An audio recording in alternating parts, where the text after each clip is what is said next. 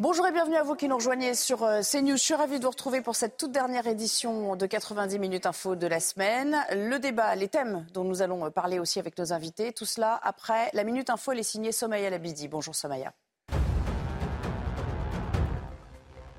À l'Elysée entre Emmanuel Macron et le prince héritier saoudien. Le chef de l'État a accueilli Mohamed Ben Salman pour un déjeuner de travail et au menu, la guerre en Ukraine, l'Iran, la crise libanaise ou encore la Syrie. C'est la deuxième visite du prince après celle en juillet 2022 qui avait suscité l'indignation des défenseurs des droits humains ainsi que de la gauche française. 12 ans de réclusion requis contre Christian Ganzarski. Pour rappel, le 11 janvier 2018, le djihadiste allemand de 56 ans avait agressé quatre surveillants avec un couteau et une paire de ciseaux. Le parquet national antiterroriste estime que le caractère terroriste de cette attaque ne fait aucun doute. La défense doit plaider dans l'après-midi et le verdict est attendu dans le courant de la soirée. Et puis ces chiffres publiés par Frontex pour terminer, le nombre de migrants traversant le centre de la Méditerranée vers l'Union européenne a plus que doublé en 2023. Au cours des cinq premiers mois de l'année, les pays de l'UE ont recensé plus de 50 300 entrées irrégulières par cette voie.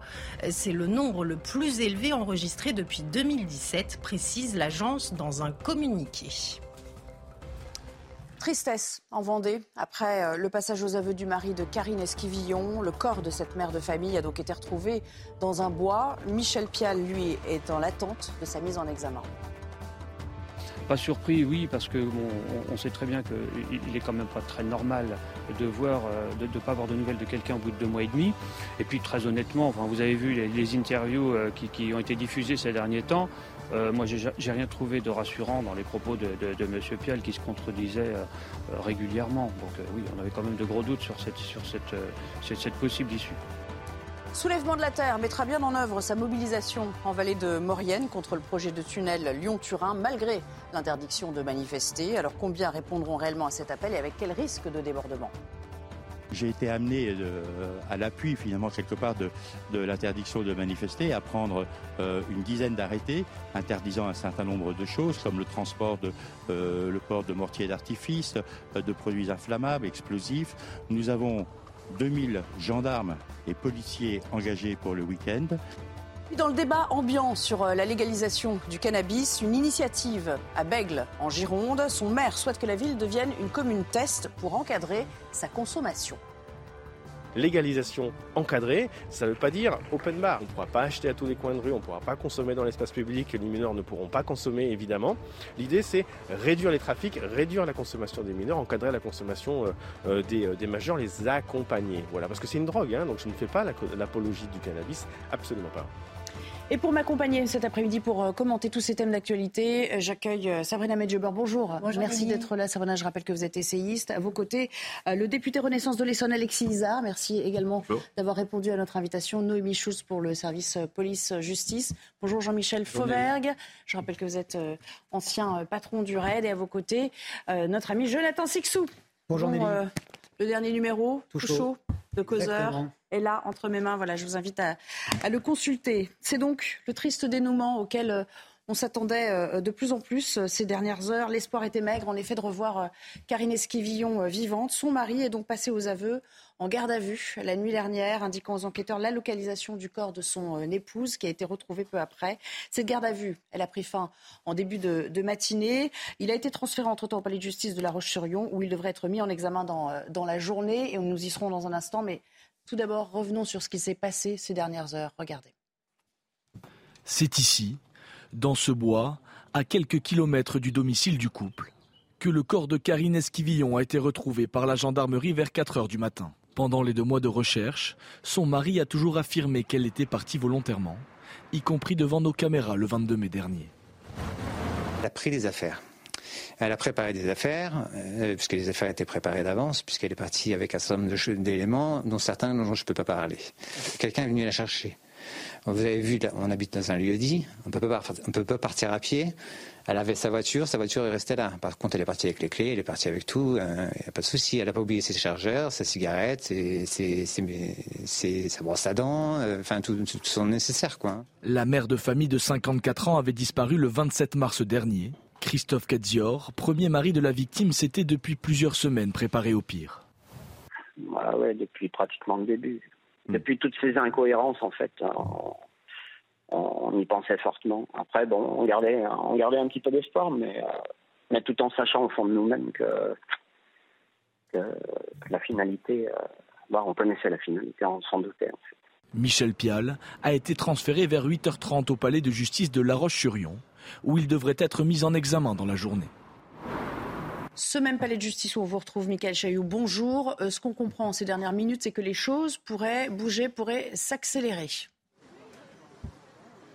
Oui, ce que l'on sait euh, à l'heure où l'on se parle, c'est que Michel Pial est sorti euh, il y a quelques minutes du bureau du juge d'instruction qui lui a vraisemblablement signifié sa mise en examen. Il est en ce moment même auprès du juge des libertés et de la détention pour décider en fait de son sort dès ce, soir, à savoir s'il sera placé en détention euh, provisoire. Vous l'avez compris, le moment clé, c'était la nuit dernière, aux alentours euh, d'une heure du matin, quand Michel Pial, sous la pression des enquêteurs, est passé aux aveux. Il a indiqué qu'il avait bien tué Karine, mais que c'était un accident, un accident alors qu'il était en train de nettoyer une de ses armes. Vous le savez, Michel Pial est, pratique pardon, le tir sportif et il possède donc légalement des armes à la maison.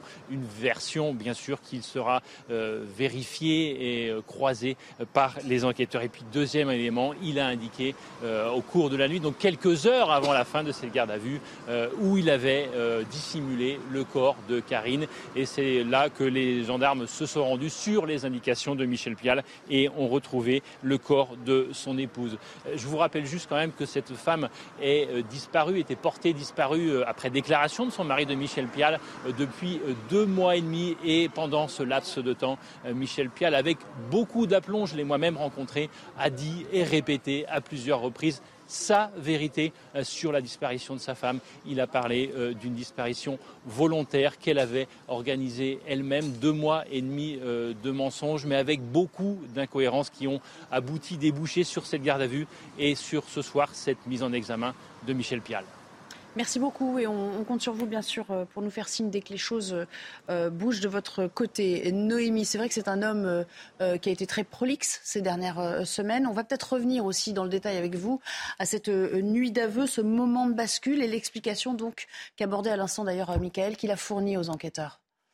Oui, euh, alors on ne sait pas. Euh, vous savez que ce qui s'est dit en garde à vue euh, est secret. On a la procureure de la République de la Roche-sur-Yon a laconiquement répondu à nos demandes en disant que le mari avait reconnu les faits, était passé aux aveux et qu'il avait indiqué aux enquêteurs où se trouvait le corps. C'est tout ce qu'elle a bien voulu nous, nous communiquer. Donc c'est vrai que la question maintenant, c'est de savoir si elle va, va y avoir une conférence de presse ou au moins un communiqué pour avoir des, des précisions. Mais effectivement, ce qu'on sait, c'est que cette garde à vue, elle a duré euh, pratique, enfin, elle a duré 48 heures et que c'est quasiment à la fin que cet homme a craqué, puisque hier matin, euh, l'avocat de Michel Pial continuait à dire mon client se défend, il dit ce qu'il dit déjà depuis le début, à savoir qu'il n'est pour rien dans la disparition de sa femme. Et puis, les heures avançant, sans doute la fatigue, mais aussi la pression des enquêteurs avec des éléments euh, des preuves, des éléments très tangibles qui devaient être de plus en plus difficiles euh, de euh, contester, eh bien, cet homme a fini par craquer. Alors, il parle d'un accident.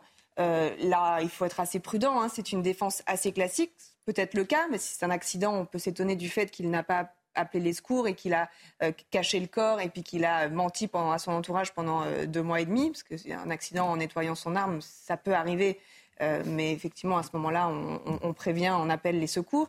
Euh, et puis, même s'il reste sur cette euh, version-là des faits, vous allez avoir une autopsie, un médecin légiste qui va regarder de combien de balles elle a été tuée, est-ce que c'était à bout portant, voire à bout touchant, est-ce qu'il y aura des expertises en balistique aussi pour savoir quel a été l'angle de tir. Mmh. Bon, donc cette version-là, euh, si, euh, si c'est la bonne, euh, on le saura, et si c'est pas la bonne, on, le saura également. C'est en tout cas la, version qu'il donne pour le moment. Là aussi, c'est assez classique. le fait de, passer aux aveux est souvent assez compliqué. Euh, donc le fait de présenter ça comme un accident peut être un, moyen de, en tout cas, de chercher à diminuer sa, responsabilité. Oui, mais, mais justement, ces, ces, mensonges répétés sur la durée, comme vous le soulignez, peut-être que ce sera retenu contre lui.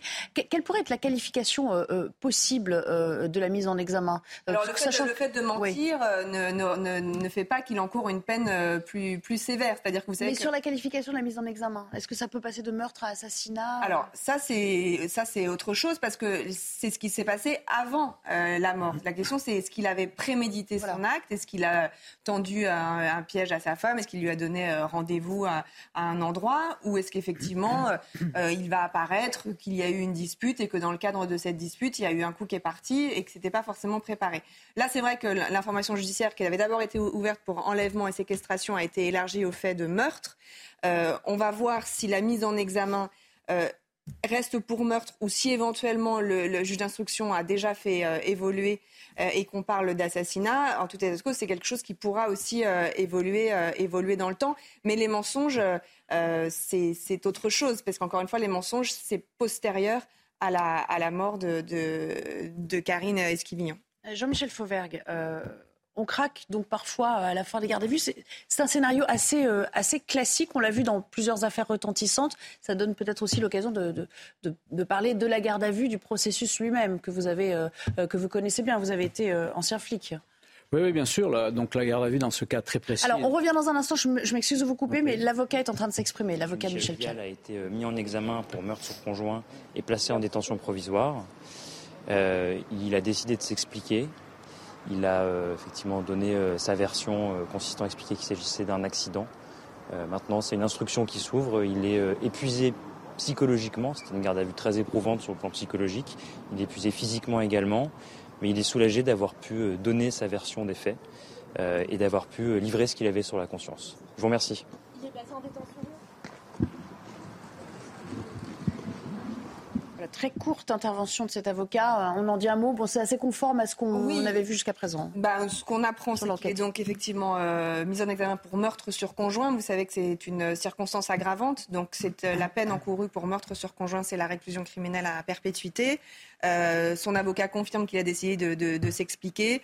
nous dit qu'il est très, très fatigué maintenant, mais soulagé d'avoir parlé. Il n'a donné aucun détail effectivement sur sur les, circonstances, mais on a une indication sur euh, la mise en examen. Alors je vous pose ma question, du coup Jean-Michel euh, Fauvergue, sur euh, la manière dont se déroule une garde à vue et, sur finalement cette pression psychologique aussi sur, sur le suspect, toutes ces heures passées à entendre les mêmes questions sans doute en, en boucle. C'est un scénario assez classique, somme toute, là? Bah, c'est un scénario qu'on retrouve, euh, retrouve souvent, oui. Euh, la, garde à vue en ce domaine-là est de 48 heures, c'est-à-dire 24 prolongées, d'une fois. Dans d'autres domaines, comme la lutte, euh, la contre la criminalité organisée ou, le, ou les stupes ou les terrorismes, elle est, beaucoup plus longue que ça. Elle, peut aller jusqu'à 4 jours. Mais là, deux fois, deux fois 24 heures prolongées. En fait, en réalité, comment se, se déroule la garde à vue? Au départ, D'abord, il y a toute une série d'avis à faire. L'avis euh, la, vie de mise en, garde à vue, l'avis au, à l'avocat, l'avis à la famille, etc. C'est assez lourd d'ailleurs, toute une série d'avis à faire dans, dans ce domaine-là. Et puis assez rapidement, on rentre dans le vif du sujet en prenant euh, une première, une première audition sur la grande identité de, l'individu. Euh, et puis après, euh, en général, on le laisse au repos et on, reprend une audition sur ce qu'on appelle un PV. Alors dans le jargon euh, policier et gendarmesque, un, PV de chic, c'est-à-dire que il va d'abord nier tous les tous les faits et donc ça c'est acté. Et souvent, c'est acté en contradiction avec des éléments qu'ont les enquêteurs d'une manière générale. Et après, petit à petit, il est mis en face des, éléments que les enquêteurs ont, et c'est ce qui a été très bien fait là. Et, le, et le, temps aidant, et la pression aidant, euh, eh bien, euh, à un certain moment, euh, les, garder à vue craquent. Et, on peut obtenir des aveux de ce type-là. C'est une, donc une pression psychologique. Mais les aveux ne valent rien s'ils ne sont pas corroborés. Et là, les aveux sont corroborés par le fait qu'il donne l'endroit où il a mis le corps et il donne l'endroit où il a, il a, il a, il a jeté le, fusil aussi. Donc les, aveux sont corroborés. Malheureusement, à partir de, de maintenant, je dis malheureusement à dessein, comme il est mis en examen, les, auditions vont échapper aux gendarmes. Les auditions ne sont possibles que par le juge d'instruction. C'est un peu dommage parce que euh, je pense que là, euh, il était, voilà, il était sous pression.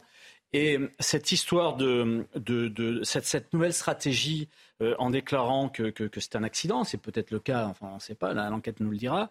Mais euh, là, il va avoir le temps de récupérer et, de, et, d'y penser. Quoi. C'est-à-dire que le fait de changer d'interlocuteur, ça peut asseoir son propos et, il va reprendre de l'aplomb. Euh, oui, et puis vous savez, dans, le, bureau du juge d'instruction, qui sont des, enquêteurs redoutables, hein, souvent, mais il y a aussi le greffier, il y a l'avocat, et l'avocat travaille au fond du sujet, ce qui n'était pas le cas en garde à vue. En garde à vue, l'avocat n'a pas à intervenir sur le fond du sujet. Le dossier est connu de l'avocat et donc les, choses s'organisent différemment. Même si là, l'objectif, c'était quand même de, retrouver euh, Karine Esquivillon. Et donc, l'objectif de cette garde à vue, c'était vraiment euh, ses, aveux. Et c'est allé très vite. de retrouver le corps. Mais c'est vrai, euh, quelque chose qui est important à dire, c'est que les aveux ne, ne, sont pas une preuve suffisante en soi. On a vu des gens avouer et au final, euh, on a fini par découvrir qu'ils n'étaient pour rien, mais que sous, sous, la pression, sous la fatigue, sous le stress, ils avaient pu avouer des choses qu'ils n'avaient pas faites. Et inversement, même sans aveu, on aurait pu. Alors là, ça aurait été, ce qui aurait été compliqué, c'est qu'on n'aurait pas retrouvé le corps. Mais on aurait très bien pu imaginer, et c'est le cas dans l'affaire Jubilat, que même sans aveu, vous avez un suspect qui est mis en examen et qui est euh, incarcéré.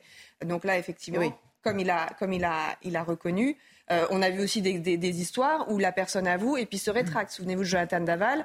Euh, d'abord, il ment pendant des mois. En garde à vue, il nie, il nie, il nie. Il finit par reconnaître euh, à, la cinquième audition en garde à vue. Et puis plusieurs mois plus tard, un beau jour, dans le bureau du juge d'instruction, il dit mais en fait c'est pas moi, c'est mon frère. Et il revient sur ses propos. Alexis Isard, que vous inspire cette, histoire? On, sait que dans l'immense majorité de ce genre de disparition, le suspect ou le, meurtrier est à retrouver quand même dans l'entourage direct de la victime et c'est bien souvent le conjoint. Hein. Malheureusement, ça ne fait que confirmer cette triste statistique. Bien sûr, mais moi, ce que ça m'inspire euh, simplement, c'est de l'émotion et une pensée pour la famille. Après, de ce que je vois, c'est que les enquêteurs ont très bien fait leur travail. J'attends maintenant que la justice euh, le fasse très bien et je sais qu'elle le fera. Mhm. Euh, réaction peut-être. c'est le 200e. on, est à plus de 200 féminicides déjà hein, cette année. Ça ne fait que confirmer cette, euh, cette série euh, euh, mortifère. Hein, et malgré toutes les mesures qui sont prises, malgré les grenelles des violences faites aux femmes, il y a encore beaucoup, beaucoup de travail pour les mettre en sécurité lorsque, lorsqu'il y a quelque chose de dysfonctionnel aussi au, au, sein du couple. On ne connaît pas bien hein, l'interaction qu'il y avait dans ce couple, mais ça ressortira forcément au cours de l'enquête. Vous avez raison, Nelly. On finira bien sûr par savoir comment cette, ce, ce drame est arrivé Pourquoi? Qu'est-ce qui a été le, déclencheur? On va en apprendre davantage dans les semaines à venir sur la, personnalité et de euh, l'assassin et de, sa victime. Effectivement, c'est un peu, euh, ce n'est pas périlleux, mais c'est délicat comme explication et j'essaie de pouvoir l'apporter quand vous m'en donnez l'occasion. Vous parlez du terme de féminicide. Euh, je veux par là dire que il me semble que quand on, voit un homme, un mari, tuer son épouse, euh, je suis convaincu que dans la quasi-totalité des cas, ce n'est pas parce que c'est une femme qu'elle est tuée, mais parce que c'est sa conjointe. Et il y a des rapports terribles entre conjoints. Et euh, c'est évidemment un homme plus fort qu'une femme physiquement qui euh, vient, malheureusement dans certains cas, à la tuer. Mais c'est une notion que j'aimerais arriver à, défendre de façon intelligible. J'entends par là que euh, c'est vraiment des, couples où il y a euh, des problèmes, où euh, seule la violence peut, selon l'un des membres, résoudre quelque chose. C'est évidemment pas ça que je défends, vous imaginez bien, quelle que soit la violence. Mais c'est cette notion de féminicide. Dans ce cas-là, je vois quoi? Je vois un homme qui a assassiné sa femme on verra ce que nous dit l'enquête, on verra ce que nous dit le procès, mais euh, ce n'est pas parce que c'est une femme qu'elle a été tuée. Alors, c'est une euh, notion délicate, j'en conviens, qui ne justifie oui, vous, rien. Vous concevrez que non, non, je tiens à être précis. que tout le monde ne partage pas forcément votre point de vue. On va poser la question à un, psychologue qui est avec nous euh, et qui a dû vous entendre sur le plateau, Jean Dorido. Est-ce que vous pouvez peut-être nous éclairer sur cette question? Est-ce que vous partagez ce point de vue ou, ou pas du tout, Jean Dorido? Euh, je crois que c'est important. Je crois Camus qui disait que mal nommer les choses, c'est ajouter au, malheur du monde. Euh, là, c'est une épouse qui a été euh, tuée manifestement par son conjoint, qui est malgré tout présumé innocent toujours pour le moment. Donc, oui, il s'agit bien d'un, féminicide, et vous l'avez rappelé à, juste titre. C'est une, une triste et, longue liste, effectivement. Et, et, oui, c'est un fait. il y a des il y a des hommes qui, euh, tuent euh, leurs épouses, leurs conjointes. Euh, Jean Dorido, restez avec nous parce qu'il y a d'autres aspects sur lesquels j'aimerais vous interroger dans un instant. Mais puisqu'on est sur cette notion de, féminicide, de conditions de, de, femmes, j'aimerais aussi avoir recueillir la réaction et de Noémie et de Sabrina Medjeber. De, de, de, là, de ce cas-là, parce qu'on ne sait pas encore précisément le contexte. Mais je crois que la, notion de féminicide, il y a l'idée effectivement que c'est un homme qui tue euh, sa femme. Et souvent, c'est dans un contexte de femme qui voulait quitter son mari et donc l'homme qui ne veut pas laisser partir son épouse. C'est un contexte d'émancipation, d'émancipation, de, face au mari qui considère que la femme n'a pas à faire ce qu'elle ce qu'elle fait, n'a pas à lui résister, a pas et, c'est en ça que c'est un féminicide. Alors là, dans cette affaire-là, attendons peut-être de voir effectivement si on découvre que euh, que euh, Karine Esquivillon avait avait annoncé qu'elle voulait quitter le, domicile conjugal. Sabrina, Sabrina Medjiber, on vous a pas encore entendu, mais bien sûr, je ne vous ai pas euh, oublié. soit vous répondez à, à, Jonathan Sixou, soit peut-être vous élargissez le débat. Je ne sais pas sur, sur les féminicides. Je peux apporter une grille de lecture anthropologique sur ce qui se passe, c'est-à-dire que effectivement, c'est démonstratif de la réalité clinique de la violence euh, faites aux femmes dans ce pays avec un taux d'homicidité qui augmente euh, d'année en année. Mais ce qu'on observe en réalité à travers tous les reportages que nous voyons depuis trois jours, c'est à la fois euh, une forme de déshumanisation absolument dramatique de la femme avec laquelle il partage sa vie, qui ne considère plus comme étant du coup réellement un être humain, mais comme un objet dont il faudrait se débarrasser au moment où il a choisi. Donc ça, c'est la première des choses, vraiment la désaffiliation de son rôle de parent et la désincarnation qu'il incarne vis-à-vis de sa femme. Première des choses. Deuxième chose, ce qui est assez frappant, et je pense que le psychologue sera d'accord avec moi, c'est la façon qu'il a de rationaliser sa folie. C'est-à-dire qu'il a méthodiquement organisé tout ce qui s'est passé du début jusqu'à la fin il a menti éhontément devant les caméras euh, dont les journalistes euh, se sont saisis. À ses enfants. Absolument, et à ses enfants, qu'il a du coup certainement manipulé, ce qui revient à ce que vous disiez préalablement, Nelly, sur l'omerta qui règne au sein de la cellule familiale dans laquelle se propage toute forme de violence. Et, euh, et du coup, Là où on en arrive, et c'est là où c'est d'autant plus dramatique, c'est qu'il y a une inversion des valeurs, c'est-à-dire qu'il a mené méthodiquement, organisé méthodiquement ce qui s'est passé, et en définitive, il se prostre en tant que victime. C'est là où je trouve qu'en tant qu'anthropologue, il y a une inversion des valeurs qui est assez dramatique. Jean Dorido, euh, sans aller trop vite non plus, parce que vous n'avez pas euh, effectivement euh, comment dire, la main sur, sur cette enquête, vous ne connaissez pas le, dossier par cœur, que vous inspire ce, ce personnage, cette personnalité quand même qu'on qu'on observe depuis maintenant plus de deux mois, euh, qui euh, s'épanche dans les médias, qui est revenu sur ces théories, qui a beaucoup d'aplomb dans sa manière d'être. Est-ce qu'il y a déjà, de votre point de vue, un profil psychologique adressé de, l'homme?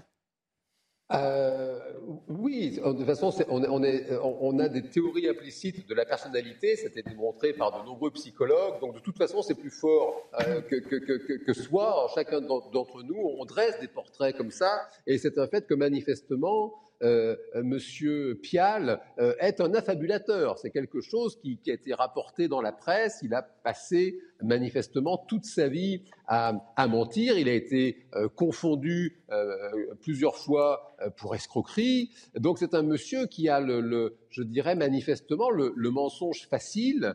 Et, on, vient de le voir effectivement euh, ces, derniers euh, mois, avec ses nombreuses interventions dans les médias. C'est vrai, votre journaliste l'a rappelé, ça rappelle évidemment l'affaire Jonathan Daval. Ça peut même rappeler d'une certaine façon euh, l'affaire Jean-Claude Roman, ce monsieur qui a menti toute sa vie à tout son entourage, qui a fait croire qu'il était médecin à l'OMS et, puis qui a fini là pour le coup par trucider toute sa famille, son, épouse, ses enfants, ses, parents, ses beaux-parents. Euh, donc euh, oui, c'est une personnalité. De toute façon, euh, quelqu'un qui, passe à l'acte criminel et, l'acte criminel, je dirais, le, plus haut en termes d'anthropologie précisément, en termes d'interdit, quelqu'un qui, finit par tuer quelqu'un d'autre, c'est sûr que c'est une psychologie particulière, même si ce sont des personnes qui ont tout leur discernement, ça, il va être expertisé, il est plus que probable qu'il soit reconnu comme tout à fait en pleine possession de son mmh. discernement, il y a une dimension malgré tout, je dirais, de folie au sens commun du terme, qui continue bien sûr de, de, fasciner, si j'ose dire, les, psychologues et, les, chercheurs en criminologie. Merci beaucoup, Jean Dorido. Merci euh, euh, à vous également, euh, Jean-Michel Fauvergue. On vous revoit ce soir hein, sur l'antenne. À quelle heure? On va prendre le rendez-vous. 22h. Merci encore pour votre contribution. Dans un instant, nous parlerons du SNU, dont, dont la secrétaire d'État à la jeunesse, Sarah El a dévoilé les contours aujourd'hui. Je vous ferai réagir, bien sûr, Alexis Isard, tout à l'heure. Retour dans 90 minutes info et avant de reprendre le débat, place au JT de Mickaël Dorian. Bonjour Mickaël. Bonjour Nelly, bonjour à tous. Michel Pial, mis en examen pour meurtre sur conjoint, annonce de son avocat qui vient de s'exprimer devant la presse la nuit dernière. Michel Pial a avoué lors de sa garde à vue le meurtre de son épouse Karine Esquivillon, disparue depuis le 27 mars dernier. Le corps de la mère de famille de, de, 54 ans a été euh, ensuite retrouvé dans un bois en Vendée. On écoute, euh, on retrouve tout de suite Jean-Michel euh, Michael Chailloux, pardon, en direct euh, depuis euh, La Roche-sur-Yon. Oui, devant le, palais de justice de, La Roche-sur-Yon, où euh, Michel Pial vient d'être mis en examen pour meurtre sur conjoint. Il a quitté les lieux il y a quelques minutes. Euh, c'est la fin de deux mois et demi euh, de mensonges pour Michel Pial, qui, pendant ces deux mois et demi, a répété, qui voulait l'entendre, j'ai envie de dire, sa vérité sur la disparition de son épouse. il disait que sa femme avait organisé elle-même cette disparition volontaire avec moult détails qu'il a livrés aux uns et aux autres. Mais cette version n'a pas tenu face aux éléments recueillis euh, par les enquêteurs, les enquêteurs qui euh, ont réussi à faire avouer Michel Pial. C'était la nuit dernière où il a indiqué avoir tué son épouse avec une arme à feu, mais il dit que c'est accidentel. Le coup est parti tout seul. Je rappelle que Michel Pial est amateur de, de tir et qu'il possède lui-même légalement des armes à la maison. Et puis, il a, deuxième révélation, indiqué le lieu où il avait déposé le corps de son épouse à 10 km du domicile euh, dans un bois sur la commune euh, de Chaland. L'avocat euh, du Michel Pial, qui l'a évidemment accompagné tout au long de cette garde à vue et puis devant le juge d'instruction ici, est sorti il y a quelques minutes du palais de justice. Je vous propose de l'écouter. Je serai très rapide parce que vous l'imaginez bien, la nuit a été longue, donc je ne prendrai pas de questions. Monsieur Michel Pial a été mis en examen pour meurtre sur conjoint et placé en détention provisoire. Euh, il a décidé de s'expliquer. Il a euh, effectivement donné euh, sa version consistant à expliquer qu'il s'agissait d'un accident. maintenant, c'est une instruction qui s'ouvre. Il est épuisé psychologiquement. C'était une garde à vue très éprouvante sur le plan psychologique. Il est épuisé physiquement également. Mais il est soulagé d'avoir pu donner sa version des faits et d'avoir pu livrer ce qu'il avait sur la conscience. Je vous remercie. Alors l'instruction euh, continue bien évidemment, il y a plein d'éléments à vérifier, notamment la, thèse euh, que Michel Pial a livrée aux enquêteurs pendant cette garde à vue, à savoir qu'il s'agit d'un accident, le coup est parti euh, tout seul. ce soir, il est reparti dans une voiture de gendarmerie pour être incarcéré.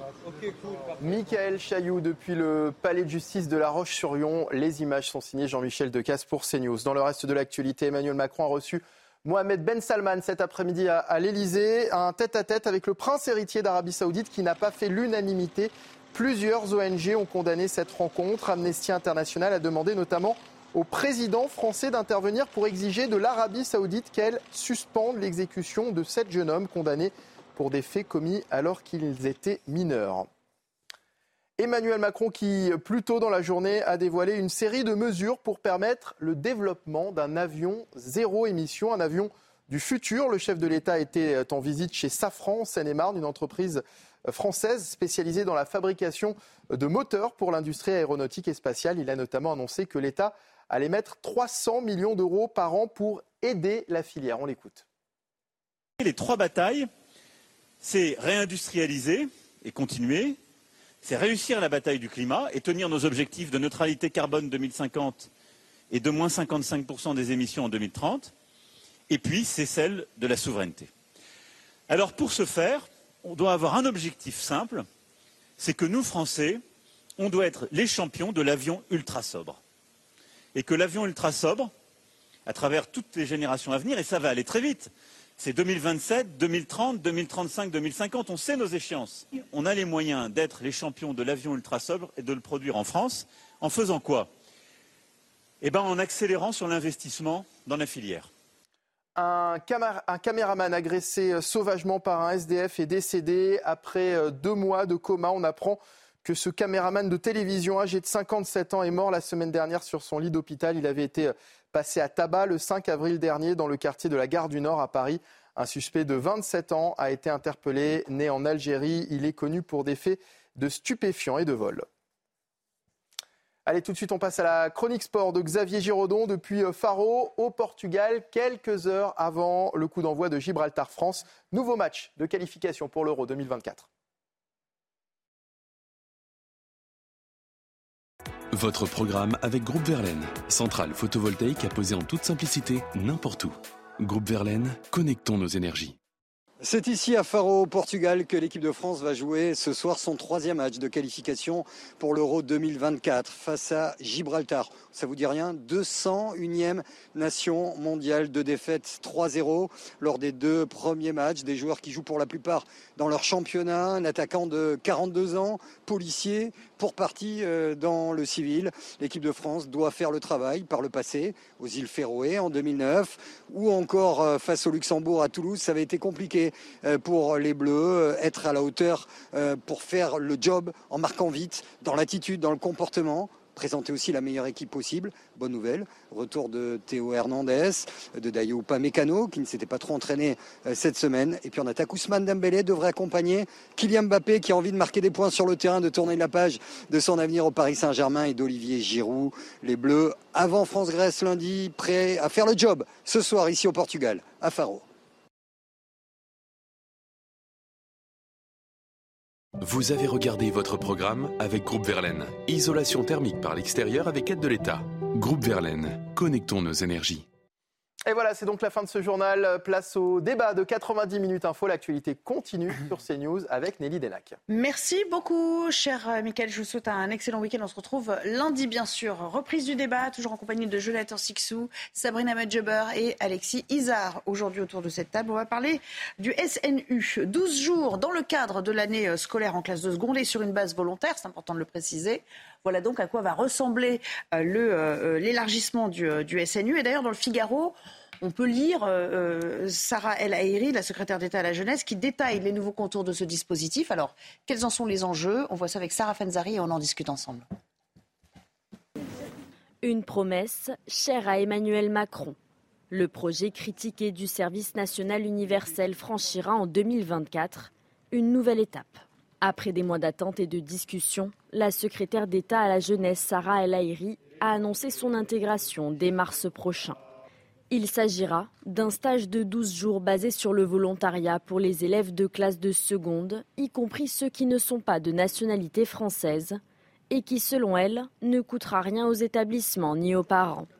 Le ministre de l'Éducation nationale, Papendiaï, a également précisé que les classes pourront choisir un thème tel que l'environnement, le sport, la défense ou la mémoire. Mais la secrétaire d'État insiste, aucune obligation. Allez, allez, on se dépêche. Cette nouvelle modalité coïncidera avec les séjours de cohésion choisis à titre individuel par les jeunes dans un autre département que le leur pendant leurs vacances scolaires. L'État prévoit même une aide financière pour les lycéens engagés. En 2022, 32 000 jeunes volontaires s'étaient lancés. Euh, Alexis Isard, on est quand même loin de la généralisation initialement annoncée. Ça veut dire que ça va être quelque chose de relativement euh, marginal. Quand on voit les chiffres, là jusqu'à présent, il y a 32 000 euh, volontaires. Bon, ça va peut-être un petit peu grossir, mais on est quand même loin d'envoyer toute une classe d'âge. À quoi c'est dû Au sortir de la réforme des retraites, on ne pouvait pas se permettre de faire une telle annonce? Moi, je crois que ce SNU, ce service national universel, est une chance pour la jeunesse et je, prône cette généralisation. Maintenant, je vois l'arrivée dans nos lycées de la suite du galop d'essai et je trouve que c'est très bien.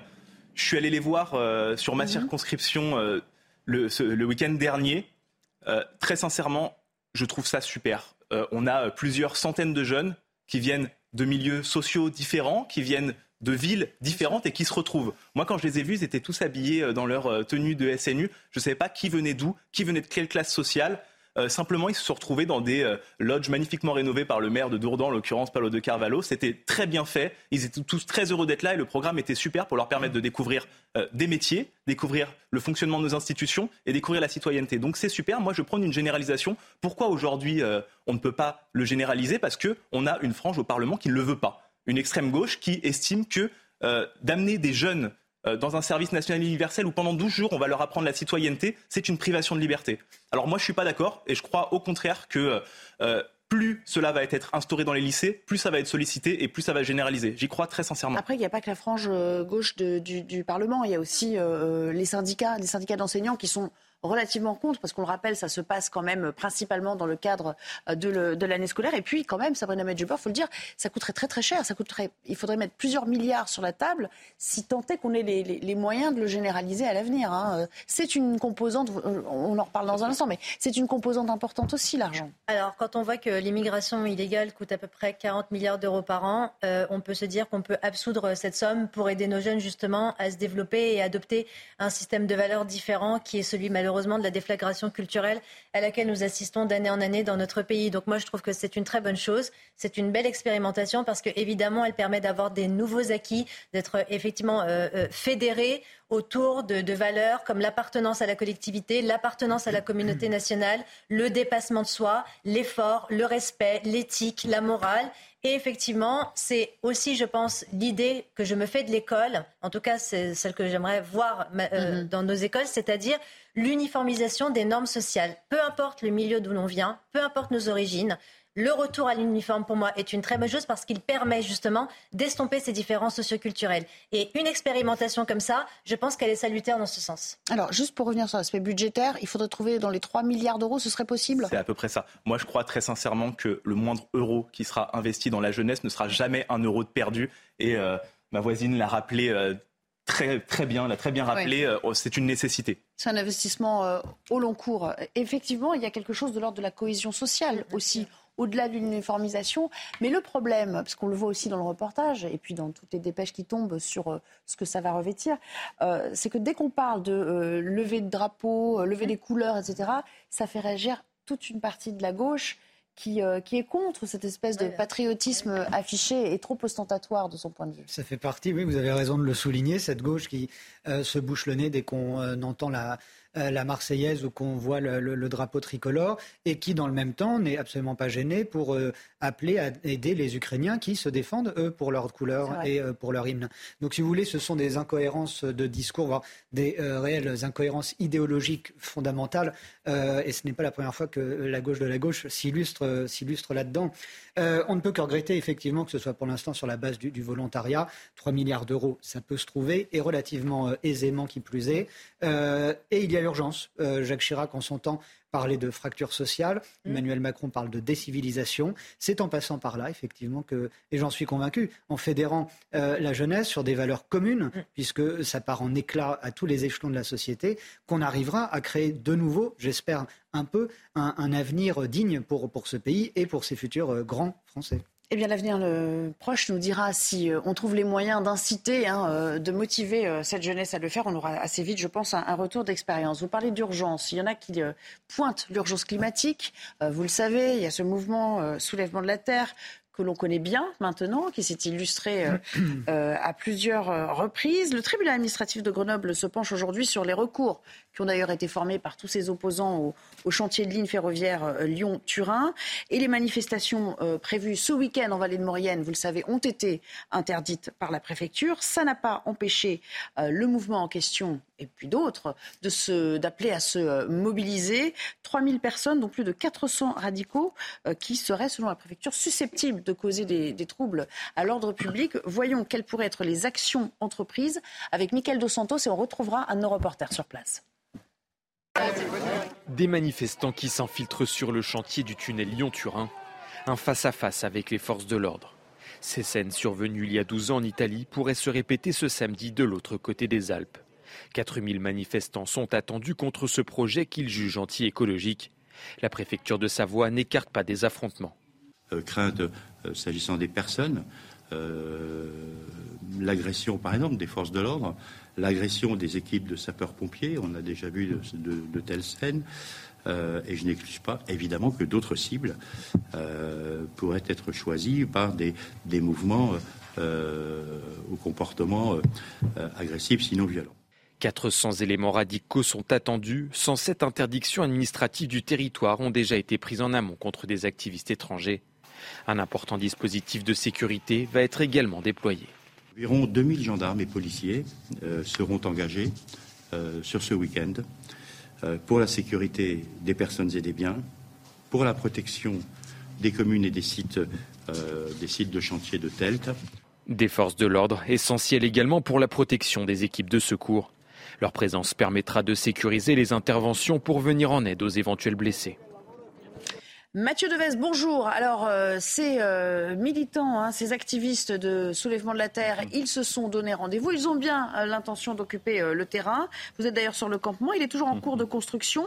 Les premiers manifestants sont-ils arrivés? Et si c'est le cas, combien sont-ils? Effectivement, cher Nelly, bonjour. Ils sont déjà plusieurs centaines de manifestants à avoir investi ces terrains communaux. Nous sommes à La Chapelle, une commune de la vallée de la Maurienne. Et selon une organisatrice de la manifestation avec laquelle nous avons discuté, le maire de la commune a bel et bien donné son accord pour que les manifestants que vous voyez derrière moi investissent ces terrains communaux. Regardez ces images proposées par Jules Baudot. Faut-il s'attendre à un nouveau Sainte-Soline? C'est la question que se posent les, autorités alors qu'une manifestation internationale est prévue ce week-end. Vous le voyez, un camp de base est donc en train d'être installé avec des chapiteaux, des points d'information, un dispositif médical et même une cantine. Selon le préfet, il pourrait être 4000 manifestants au plus fort de la mobilisation, dont 400 à 500 éléments radicaux. Les élus, de leur côté, ne cachent pas leur inquiétude. Il s'agit d'un appel à une mobilisation internationale relayée très largement sur les réseaux sociaux. Le rassemblement pourrait en effet attirer des manifestants venus d'Italie et de Suisse. Les autorités redoutent des actes de sabotage sur différents sites du chantier et l'installation d'une ZAD sur place avec des manifestants qui cherchent tout simplement à s'installer durablement et illégalement. La préfecture a interdit le rassemblement dans neuf communes de Maurienne pour risque de débordement mais pas celle-ci. Et 2000 gendarmes et policiers sont déployés jusqu'à dimanche. Les organisateurs, de leur côté, s'exposent à une peine de 6 mois d'emprisonnement, 7500 euros d'amende et 750 euros pour les participants. Merci beaucoup et merci donc à Jules Bedeau qui vous accompagne. Évidemment, les autorités surveillent tout cela comme le lait euh, sur le feu. Euh, et justement, il parlait euh, de la volonté de s'installer durablement. C'est exactement ce que disait Sandrine Rousseau ce matin chez nos confrères en disant eh ben, une ZAD qui s'installe, pourquoi pas après tout Écoutez. On se met à avoir peur des ZAD alors que les ZAD sont quand même des zones euh, globalement euh, juste euh, qui occupent des terrains pour le bien commun. Enfin, je veux dire, il n'y a personne dans les ZAD qui défend un intérêt personnel hein, dans cette affaire. On ne défend que la planète en fait. Hein. Donc, je veux dire, il n'y a pas de risque majeur et quand bien même il y a une ZAD qui s'installe, eh bien il y a une ZAD qui s'installe. C'est pas grave pour vous une ZAD Non, c'est pas hmm. grave, non. Jonathan Sixou, que vous inspire ce dernier commentaire, Sandrine Rousseau je vais mieux me tenir à l'antenne, rassurez-vous Nelly.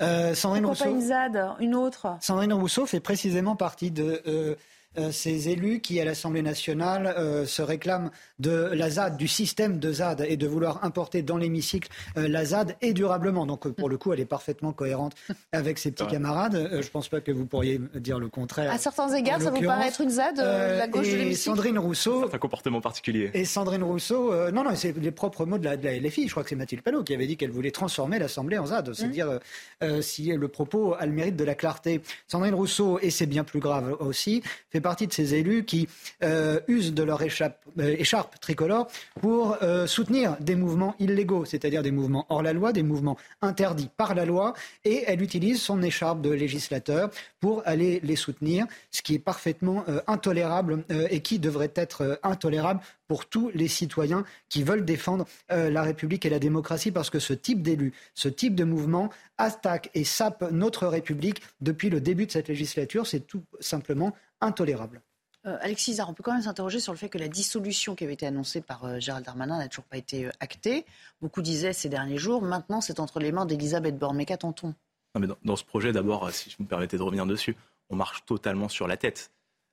Je rappelle quand même que ce projet ferroviaire, il a un objectif de réduire les gaz à effet de serre émis sur les transports sur la route. Donc c'est un projet qui, à terme, est écolo. Et en plus de ça, l'Assemblée, il demande plus de frais de ferroviaire. Il nous il, nous accuse de sous-investir dans le fret. Donc les arguments avancés sont fallacieux. Au moment où on arrive pour investir massivement dedans, ils viennent bloquer.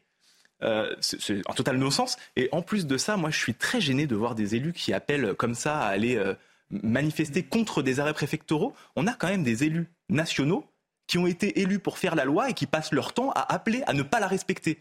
Et ça, je trouve ça totalement scandaleux. Ils sont totalement hors de leur, euh, hors de leur fonction.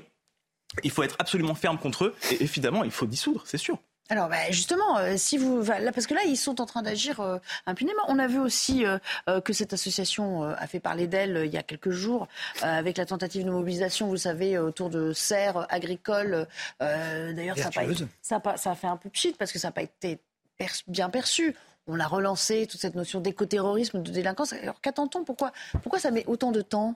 Pourquoi être aussi frileux pour le faire du point de vue de l'exécutif? Moi, je vais être très honnête avec vous. Si la préfecture est, est, prompte à dégainer, elle Moi, je vais être très honnête avec vous. Je ne sais pas où en est le dossier actuellement. Mais moi, j'appelle de mes voeux la dissolution d'un groupe qui ne représente personne si ce n'est eux-mêmes, et qui appelle à aller contre la loi, qui arrive avec, euh, sur une mobilisation, euh, je crois, euh, en regardant les chiffres, 3 à 5 000 personnes, 500 personnes qui sont là pour attaquer avec des mortiers, avec des, des armes. Donc non, non, Apparemment, il y, avait, il y, avait, débat sur les réseaux sociaux et sur les, les, boucles internes à cette association, euh, Sabrina Medjeber, parce que justement, ils ne veulent pas reproduire non plus euh, un Saint Soline bis, sachant que ça a été quand même un, fiasco total. Ils ont une mauvaise presse aussi derrière, il y a eu des blessés. Donc euh, on sent qu'ils cherchent un petit peu à la fois effectivement la confrontation, mais tout en restant quand même dans un, dans un cadre où on peut continuer à solliciter leur action. C'est ça l'adage difficile à trouver pour soulèvement de la Terre aujourd'hui. Alors la difficulté, c'est qu'effectivement, ces, ces, individus sont en totale dissidence euh, avec les exigences de la loi. Et pire que ça, ils sont encouragés, sponsorisés par des élus, donc euh, qui sont dépositaires de, l'autorité entre autres. Euh, Madame Rousseau, ce n'est pas la première fois qu'elle agit ainsi. Hein. C'est elle qui fait, qui est récuremment euh, appel à la désobéissance civile. Hein. Ce sont ses, propres mots, ses propres voeux. Donc, euh, donc effectivement, on assiste à, à, ce, à cette espèce de grouillement culturel que Michel Maffezoli appelle l'ère des tribus qui agit en total déphasage avec, euh, avec l'autorité. Et le problème, c'est que il y a, on l'avait rappelé la fois dernière, une éco-anxiété qui est tout à fait légitime, mais on a également aussi un risque d'écoterrorisme parce qu'on n'est pas capable de mesurer les débordements que cela va engendrer. Alors, voir si on va avoir affaire à un Sainte-Soline bis, ça, ça dépendra évidemment de l'extériorité de la manifestation parce que ces gens-là disent qu'ils manifestent en toute légitimité contre un projet euh, qu'ils estiment euh, être anti-écologique.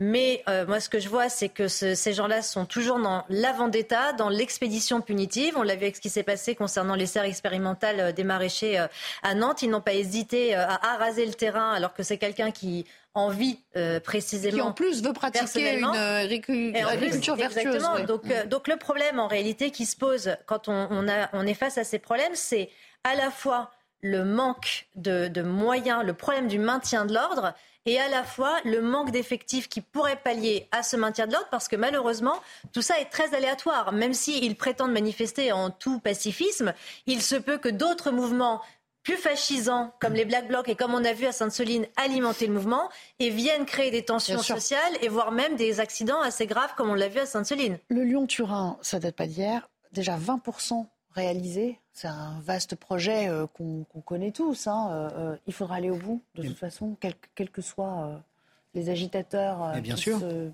se préoccupent de la cause, soi-disant. Je suis convaincu que ces, agitateurs, comme vous dites, ne se préoccupent pas franchement de la cause. Pour mm. rejoindre ce que disait Sabrina, l'écologie, euh, dans bien des cas, pas tout le temps, mais dans bien des cas, est devenu aujourd'hui le, prétexte, le, cache-nez mm. euh, d'un nouveau, d'une nouvelle tendance, de, nouveaux, de nouveaux mouvements euh, totalitaires, totalisants, mm. fascisants. N'ayons pas peur des mots. Et l'écoterrorisme, oui, ça, ça, existe. Et ces gens-là s'en donnent à cœur joie. Oui, le, Lyon-Turin doit, doit voir le jour. Ça va permettre effectivement, de, dans quelque sorte, de sauver la planète, qui n'en déplaise à, ces jeunes gens. On rappelle, hein, c'est le le principe, c'est le délestage des marchandises pour pouvoir aussi désencombrer les autres axes routiers. Exactement, parce que rappelons-le, pour le moment et depuis des années, le premier affréteur de camions euh, pour le fret sur euh, nos, autoroutes en France s'appelle la SNCF, ce qui est un peu euh, aberrant. Donc effectivement, tout projet qui permettra de remettre le train sur les rails, sans mauvais jeu de mots, sera le bienvenu et méritera, je le crois sincèrement, d'être soutenu par, par tout le monde. Et j'aimerais un État un peu plus fort pour pouvoir permettre à ces gens de ne pas euh, faire des, exercer leur, leur néfaste pression sur les chantiers, sur les agriculteurs et tous ceux qui soutiennent ce type de projet. D'autant qu'on peut, appeler, on peut rappeler que euh, ce projet est appelé, est appelé des vœux de tous les élus locaux. Oui, bien sûr. Le, le voir venir, à part cette association-là. Il fait, effectivement, il fait, il fait euh, consensus depuis, depuis un certain temps déjà. Ce sont eux les décisionnaires. Allez, on va euh, s'interrompre à nouveau. Euh, on va évidemment rentrer en phase d'observation pour voir ce qui se joue réellement sur le terrain ce week-end. Dans un instant, nous parlerons de ces atteintes à la laïcité qui ont été relevées dans plusieurs établissements scolaires de Nice. Et la subtilité, enfin ce qui est très très intrigant, c'est que c'est l'inspection académique elle-même qui relève ces faits. À tout à l'heure.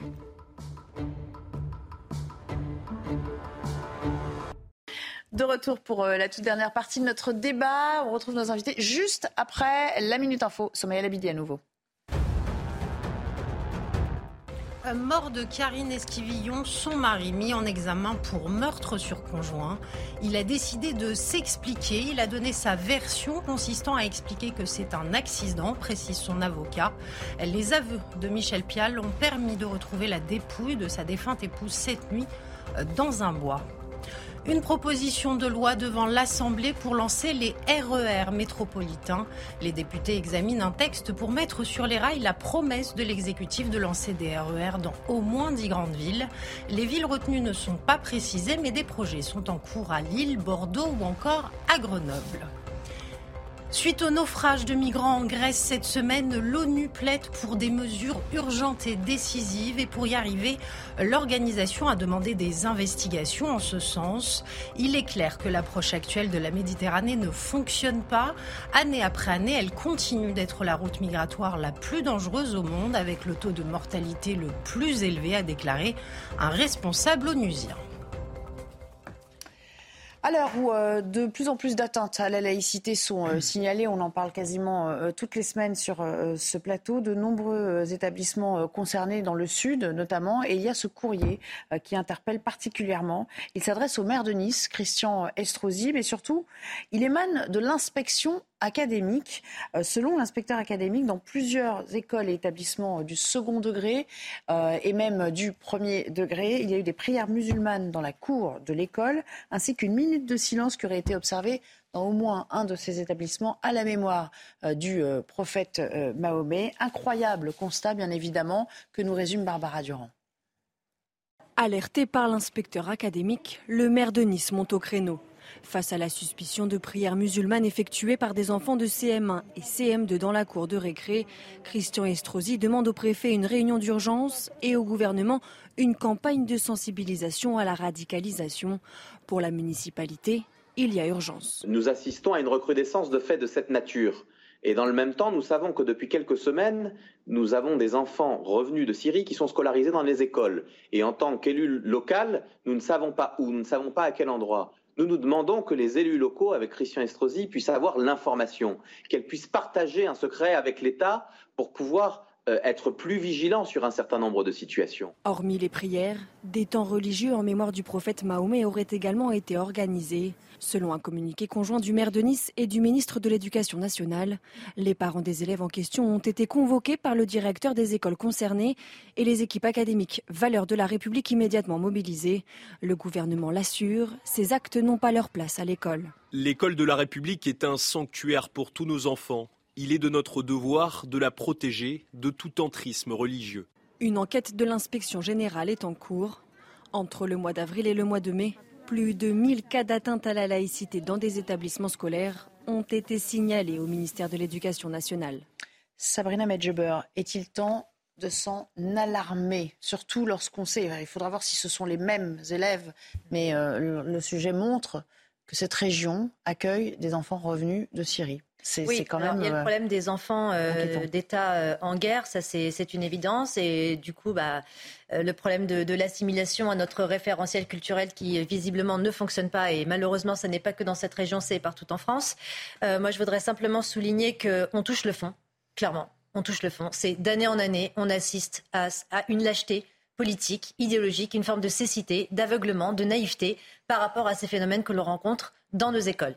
Le communiqué le précise bien. L'école est un sanctuaire qui protège les enfants de toute influence idéologique, quelle qu'elle soit, sexuelle avec les LGBT ou religieuse avec l'islam politique. L'école, c'est l'école. La laïcité, c'est la laïcité. La loi, c'est la loi. Maintenant que je vois que ces gamins de CM1, CM2, on parle de gamins de CM1, CM2, qui font des prières à l'école, et qui rendent une minute, font une minute de silence aux, prophètes. Je veux dire, si le pouvoir politique n'est pas capable d'endiguer ce phénomène, parce que les frères musulmans qui manipulent ces enfants, eux savent très bien ça quelles fait, sont nos Ça fait partie du combat politique. Absolument, ils savent très bien comment parasiter le système qu'ils colonisent, parce que pour eux, l'école est un ventre mou où tout est possible. Ça a commencé en 89 avec l'affaire de Creil. Ensuite, il y a eu euh, le, la djellaba. Récemment, l'abaya. L'abaya qui, visiblement, selon le CFCM, n'est pas un vêtement religieux, mais enfin, il faut quand même rappeler ce que c'est que l'abaya. C'est un vêtement euh, qui vient des pétromonarchies, qui est précisément conforme à l'orthodoxie islamique qui impose la pudeur aux femmes. La baya, ça n'est ni plus ni moins que ça. On nous dit ah oui mais c'est pas un vêtement euh, religieux mais c'est un vêtement culturel. Donc vous voyez on est toujours dans une espèce de manipulation euh, sémantique qui justement font la ruse de ces gens qui influencent ces gamins pour imposer une idéologie qui n'a pas lieu d'être. L'école, c'est l'école. L'État doit être ferme. Alors, quant à Papendiaï, moi, j'aimerais bien savoir quelle sera sa réaction, parce que pour moi, depuis le début de son mandat, je n'ai pas l'impression qu'il considère l'école comme une matrice sécurisante. J'ai plutôt l'impression qu'il la considère comme une forme d'expérimentation idéologique, on peut à peu près euh, tout tester, qui fait, euh, je pense, le, jeu de son rêve, c'est-à-dire l'installation du multiculturalisme qui n'est pas notre modèle de société. Nous sommes universalistes. Mon prochain, c'est mon semblable. Ça n'est pas le substrat d'une communauté. Et son idéologie woke, qui, encore une fois, n'a pas sa place à l'école. Laissez les enfants tranquilles. Alexis Isard, je m'adresse au législateur. Mm. Euh, il va pas falloir, on va pas à chaque fois légiférer. Il y a une loi très claire existante. Mais comment Mais il faut la faire appliquer à un moment. Ce qui est sûr, c'est bon, je reprendrai pas les termes de colonisation, mais ce qui est sûr, c'est que ce qui se passe ici est extrêmement grave. Il n'y a, pas une volonté de, pénétrer quand même euh, l'école On parle de gamins qui se font manipuler à l'école. Euh, moi, je veux rappeler, l'école, elle est laïque, point. C'est un temple laïque où rien que l'instruction, rien que l'éducation doit s'y faire. Et quand on a des enfants qui sont manipulés comme ça et qui euh, se retrouvent en CM1, CM2 à aller faire des prières euh, dans la cour, ça pousse les proviseurs, ça pousse les enseignants à s'occuper de sujets dont ils ne devraient pas être responsables. Donc moi, ce que je dis, c'est qu'on est dans un pays laïque qui permet le culte de toutes les religions hors des temples républicains et l'école en est un. D'accord, mais quand ça arrive, parce que ça va se reproduire à nouveau, qu'est-ce qu'on fait? On les sanctionne, on les rappelle à l'ordre, on sanctionne les parents Il faut responsabiliser les parents. Ces jeunes de CM1, CM2, c'est pas eux qu'on va mettre en prison, c'est d'ailleurs pas leurs parents non plus, mais il faut les convoquer, leurs parents, il faut les mettre face à leurs responsabilités. Comment on fait pour euh, bah, freiner cette course folle? Chaque semaine, il y a de nouveaux exemples. On nous fait croire que non, mais on le voit bien quand même, euh, euh en Sixou. Mais il faut arrêter de se voler la face. Euh, on ne va pas les responsabiliser, ces parents, puisque c'est du fait d'avoir ces parents-là que ces enfants font ceci dans la cour de l'école. leurs parents. Euh, je ça peut être l'entourage du quartier aussi. Je pense que c'est de toute façon révélateur de quoi? Du bain dans lequel grandissent ces, enfants. À 9 ans ou 10 ans, on n'invente pas soi-même de, faire une minute de silence pour le prophète Mahomet. Je veux dire, ça, je sais, ce n'est pas. Et puis on ne va pas soi-même. Euh, on va pas soi-même faire euh, transformer la cour de récré en, salle de prière. Ce sont des situations totalement aberrantes et euh, intolérables.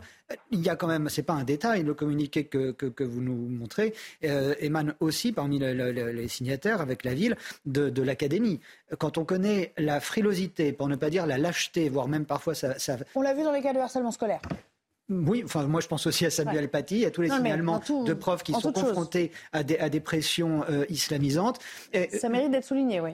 Et, avec, et, qui, et qui témoignent, euh, la France est quand même le seul pays d'Occident à avoir des professeurs qui vivent sous protection policière. Euh, il faut euh, le rappeler dès qu'on peut le faire tout de même. C'est anormal, c'est intolérable. Et, euh, tous ces professeurs témoignent de quoi? Du silence absolu que leur oppose leur hiérarchie, leurs collègues dans la salle des profs, mais aussi et surtout les académies. Donc là, pour que l'académie de Nice tire la sonnette d'alarme avec la ville, c'est que la situation est franchement grave. Donc il faut s'en alarmer, il faut en, parler effectivement, et il faut arriver à nommer les choses et à pouvoir atteindre au, nœud du problème, au cœur du problème pour pouvoir l'enrayer. Parce qu'on assiste à un emballement dingue. Euh, le retour, on voit bien que ce fameux retour des enfants de Syrie n'est pas bien géré, vraisemblablement, puisqu'il euh, y a de telles failles. Je ne dis pas que dans cette école-là, en l'occurrence, ça se passe mal, mais ça met à jour quoi? Ça met quand même à jour des failles sérieuses dans ce système euh, d'intégration dans, euh, dans, dans, notre pays et nos mœurs. C'est assez inquiétant, pour ne pas dire très inquiétant. Revenons à la personne de Papendiaï, que Sabrina Medjeber, quand même, a, bien rhabillé pour l'hiver à l'instant. Est-ce qu'il est à la hauteur de la tâche aujourd'hui, ce ministre? Moi, j'attends la réponse du ministre. J'attends une réponse ferme. L'école, elle est laïque depuis la fin du 19e siècle, elle doit le rester. Qu'est-ce qu'il peut faire en termes de fermeté alors? Prendre des sanctions euh, pour l'exemple, euh, vraiment là? Mais simplement, outre des sanctions. Parce qu'il n'y a pas juste l'affichage de dire nous serons intraitables. Ça, on l'entend tout bah le temps, à, peu près à chaque événement. Mais derrière, qu'est-ce qu'on fait? Il faut soutenir les inspecteurs académiques, il faut soutenir les personnels enseignants en leur donnant la possibilité d'agir dans ces situations-là. On a, euh, on prend l'exemple de cette école-là, mais des atteintes à la laïcité, malheureusement, on en a dans beaucoup d'écoles.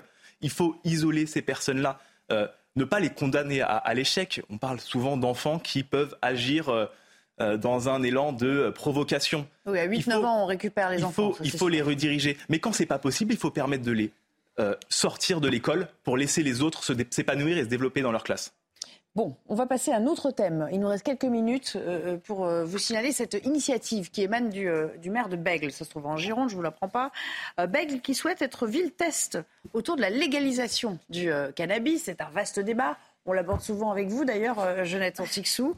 Euh, cette proposition a même été envoyée à Emmanuel Macron. Il estime, ce maire, que toute répression, euh, que le tout répressif n'est pas efficace, que pour limiter les points de deal, la légalisation est peut-être, peut-être une voie à explorer aujourd'hui. Jérôme Rampenou. La ville de Bègle, près de Bordeaux, connaît elle aussi son lot de trafic de cannabis. Pour essayer d'endiguer les points de deal, le maire aimerait que sa vente soit légalisée légalisation encadrée, ça ne veut pas dire open bar. On ne pourra pas acheter à tous les coins de rue, on ne pourra pas consommer dans l'espace public, les mineurs ne pourront pas consommer évidemment. L'idée c'est réduire les trafics, réduire la consommation des mineurs, encadrer la consommation euh, euh, euh, des, majeurs, les accompagner. Voilà, parce que c'est une drogue, hein, donc je ne fais pas l'apologie du cannabis, absolument pas. Pour les spécialistes de l'addiction, le problème n'est pas la légalisation, mais plutôt d'aider la population à réduire sa consommation. On est dans un vide sidéral où euh, on a une répression à tous les étages, on a un million de consommateurs réguliers. Aujourd'hui, on a des gens qui sont incarcérés uniquement pour leur consommation. Et derrière, on ne travaille pas une politique de prévention et de réduction des risques efficace. Dans les rues, les habitants sont partagés. apparemment, dans certaines villes, ça a bien marché à l'étranger. Parce qu'en Hollande, apparemment, euh, il y, a plus, y a moins de. Pour le cannabis, il y en a moins. Mais je pense qu'il y a vraiment d'autres problèmes à se régler sur la commune que ça. On pourra contrôler le taux de THC en fait présent dans le produit tout simplement et c'est quand même ce qui cause un grand problème euh, auprès des consommateurs puisque le taux est de plus en plus élevé quand même euh, dans, dans les ventes actuellement. Bègle aimerait servir de ville test. Une demande a été envoyée à Emmanuel Macron en ce sens. Ici, on aimerait que la France rejoigne d'autres pays européens comme Malte qui fut le premier à légaliser le cannabis en 2021. Sabrina Medjeber, est-ce que vous dites, euh, faites partie de ceux qui disent pourquoi pas si ça peut permettre d'avoir un retour d'expérience? Euh, Écoutez, tester, euh, expérimenter, c'est toujours une bonne chose de toute façon, mais le cannabis est un tel problème euh, protéiforme, multifactoriel, c'est un tel trafic, ça, nourrit des économies parallèles qui nourrissent des quartiers entiers, qui nourrissent des familles entières. Donc, euh, légaliser le cannabis, est-ce que c'est une bonne chose? Certainement, parce que ça permettrait d'encadrer son, son, financement, mais je ne crois pas que ça empêche les personnes consommatrices de cannabis d'en fumer moins ou d'en fumer plus. Quelqu'un qui fume du cannabis, euh, comme n'importe quel psychotrope, il est dans l'accoutumance. Donc euh, c'est bien que ce soit encadré. Effectivement, c'est pas open bar comme euh, le rappelle le maire, mais je pense que c'est un problème qui est beaucoup plus épineux que ça, malgré les positions conservatrices à l'échelle européenne. Hein. je veux dire, en, Allemagne, par exemple, c'est pas très de la même manière qu'au Portugal ou qu'à Malte ou, qu'aux Pays-Bas. C'est bien d'expérimenter, mais, mais je crois que c'est une bonne chose de légaliser. Mais je pense que ça n'empêchera malheureusement pas le trafic euh, superfétatoire du cannabis euh, à travers le territoire, vraiment. Alexis Isard, de quel côté vous vous situez? Il faut bien tenter des solutions ou bien euh, il faut peut-être s'attaquer à un moment donné à, la consommation avec une vraie politique sanitaire, quoi, une, une campagne de sensibilisation pour en montrer les méfaits?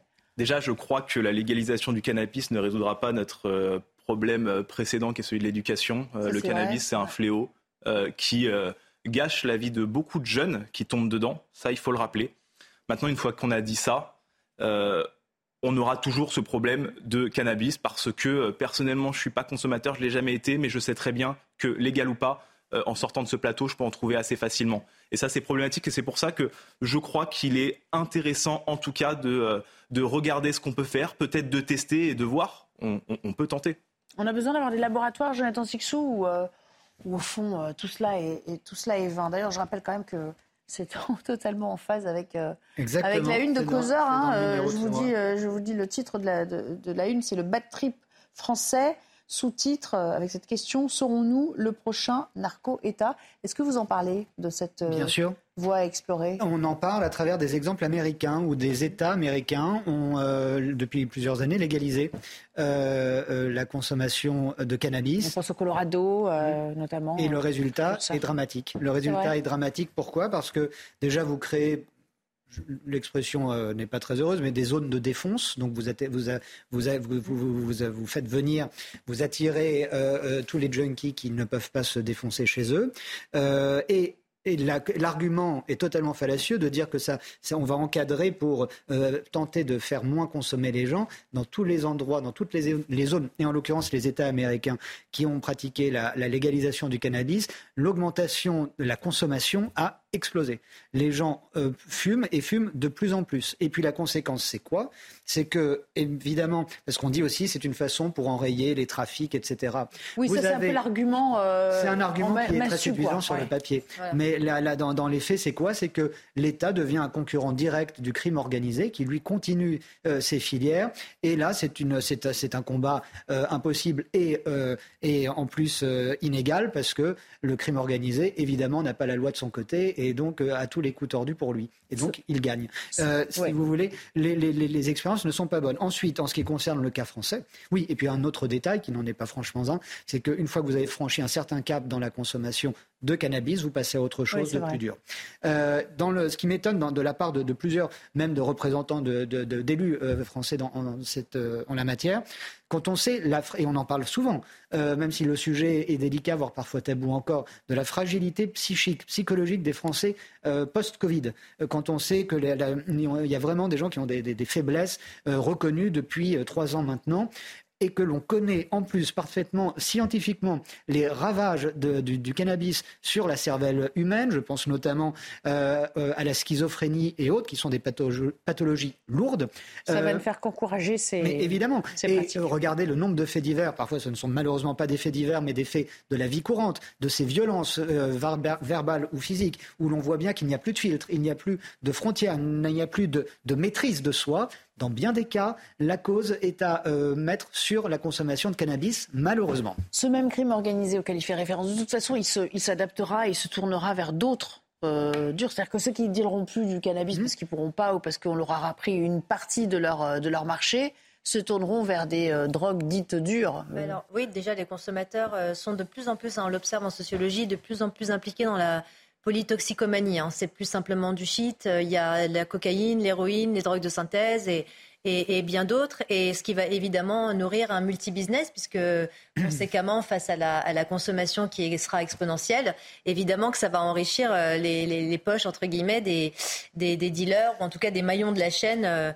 Euh, euh, de, des trafiquants de, stupéfiants en tout genre. Donc euh, oui, c'est vrai qu'il n'y a pas de réponse à ça, comme le soulignait Jonathan. Euh, c'est pas parce qu'on interdit, finalement l'interdiction, mhm. ça, ça, entraîne la subversion, la transgression et donc malheureusement une très très grande augmentation de, de la consommation de, drogue. Donc ça n'est pas en légalisant qu'on va endiguer le problème. Le problème, c'est comment ces drogues arrivent sur le territoire français. C'est là où doit se situer le problème. Moi, je me souviens d'une interview de Thibault de Montbrial qui nous expliquait que il y a une infiltration des cartels sud-américains par tout l'ouest de l'Europe qui justement euh, sclérose le port du Havre, Hambourg, etc., où là on a réellement affaire à des guerres ethnico-territoriales parce que c'est le maillage se, formalise de cette manière. Et quand vous parliez de, de vous intituler votre votre narco-état, de narco-état, je pense que en France, si on n'arrive pas à endiguer ce problème, si on n'arrive pas réellement à enrayer l'arrivée des stupéfiants sur notre territoire, on est dans une problématique qui n'est plus française, mais qui est européenne. Et là, je pense qu'il va falloir réfléchir à comment euh, euh, coaliser nos forces avec toutes les, euh, toutes les, euh, tous les ministères, là au cas particulier, en Europe pour justement endiguer ce problème. Donc euh, c'est un problème qui est multifactoriel. Faire rempart à l'extérieur de nos frontières, mission impossible selon vous? Dans l'État, je pense. Moi, sincèrement, je ne crois pas en toutes ces excuses qu'on se donne sur la légalisation du cannabis parce que depuis que je les suis et depuis que je m'y intéresse, j'entends deux chapelles. Une qui vont nous dire que finalement, on ne légalise pas parce qu'on achète, la, on achète la paix sociale dans, leur, dans les quartiers, on leur permet d'avoir euh, du travail, euh, certainement. Et les autres nous disent que, de toute manière, si on légalise, le, business continuera. Donc c'est deux euh, visions contraires de la chose. Moi, ce que je crois, c'est que, sans plaider pour la légalisation, je crois sincèrement que si celle-ci devait être mise sur la table, elle doit se faire dans le cadre d'un grand plan pour sensibiliser et pour euh, un grand plan de santé publique pour protéger les jeunes euh, du cannabis parce qu'aujourd'hui les jeunes ils sont pas protégés du cannabis, ils tombent très facilement dedans et moi je l'ai vu sincèrement pour certains jeunes c'est catastrophique. Mais on n'en voit pas des campagnes de la sorte, enfin juste en quelques secondes, il nous reste très peu de temps.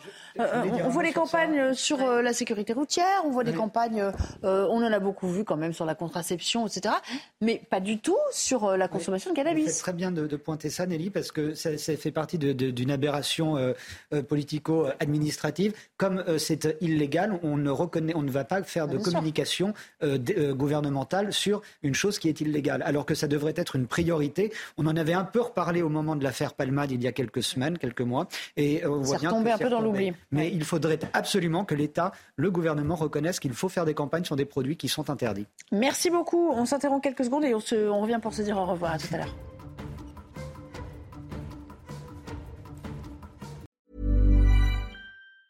Even on a budget, quality is non-negotiable. That's why Quince is the place to score high-end essentials at 50 to 80% less than similar brands. Get your hands on buttery soft cashmere sweaters from just 60 bucks, Italian leather jackets, and so much more. And the best part about Quince, they exclusively partner with factories committed to safe, ethical, and responsible manufacturing. Elevate your style without the elevated price tag with Quince. Go to quince.com slash upgrade for free shipping and 365-day returns.